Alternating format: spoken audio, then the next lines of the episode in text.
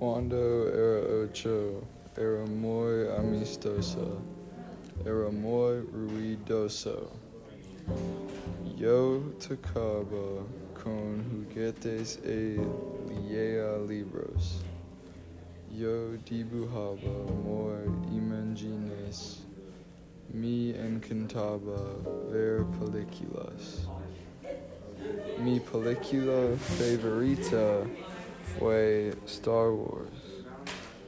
Mi música favorita fue La Beatles.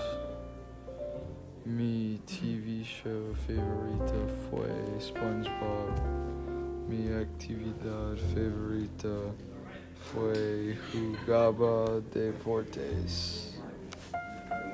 The.